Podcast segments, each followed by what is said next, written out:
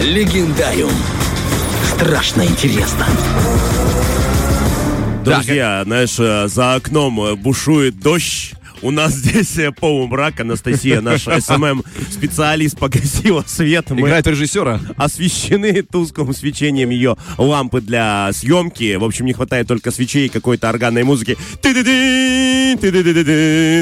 Так что, Владик, начинай. Да, и сегодня у нас с тобой будет очередная странная история. На этот раз Странная история. Ну, потому что в такой атмосфере хочется немножко К этому все да. будет, да. А, на этот раз родом из Америки, штат Калифорния. Да, там есть горный хребет под названием Санта-Лючия.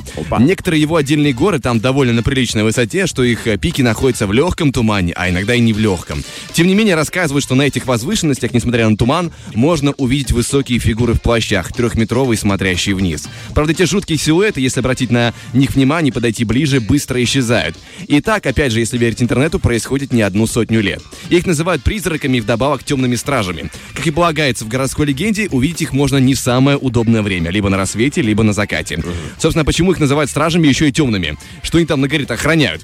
Вообще, да, эта история очень давняя с призраками.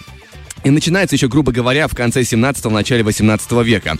Значит, на землю американскую, калифорнийскую прибывают испанцы, а, которые вроде как видели этих трехметровых а, силуэтов. И они начали называть их призраков Los Vigilantes Oscuros, что буквально переводится как «темные стражи».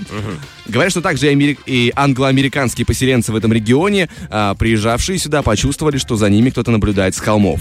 И данных по этим, призраков, э, по этим призракам немного, тем не менее, эта городская легенда нашла свое место в культуре. Вот э, э, калифорнийских темных стражей упоминал а, в своей книге американский писатель Джон Стейнбек. В своем рассказе «Полет» 1938 года персонаж книги видит черную фигуру, глядящую на него сверху вниз с ближайшей вершины хребта.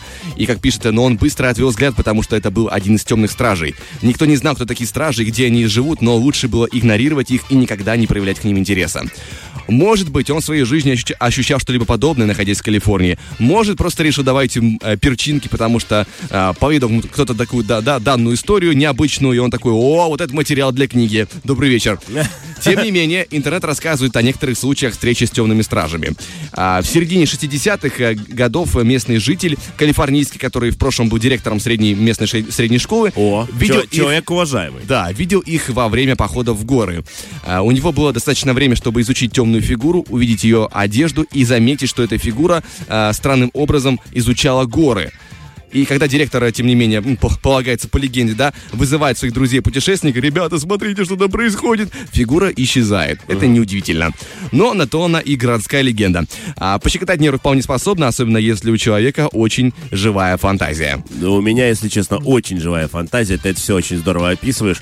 Но не знаю. Я верю. Друзья, вот я верю во все. Я А. верю в Йети, в э, лохнесское чудовище и верю в калифорнийских темных стражей. Я тоже в это верю. Некоторые дополнительные а, источники сообщают, что они бывают там, допустим, в темных э, шляпах высоких с тростями, э, стоящие в этих накидках, мантиях и наблюдающие за тобой безмолвно. Огромные трехметровые фигуры на хребте Санта-Лючия в Калифорнии. Это как будто мы с тобой из башни наблюдаем за городом, который просыпается и спешит на свои работы, друзья. Мы тоже, получается, утренние э, светлые стражи. Мы светлые, ну, практически, да, ну, такие, в пятах, серые. О, утренние серые стражи. Вот, мы наконец-то добрались. Владик, ну реально, как всегда, находишь очень здоровскую легенду, их тьма, но ты находишь какие-то самые-самые такие интересные, леденящие, заставляющие подумать о многомерности и обширности этого мира. Да, спасибо тебе большое. Мы же, друзья, движемся по эфиру дальше. У нас впереди еще есть музыка, чтобы передохнуть от городских легенд.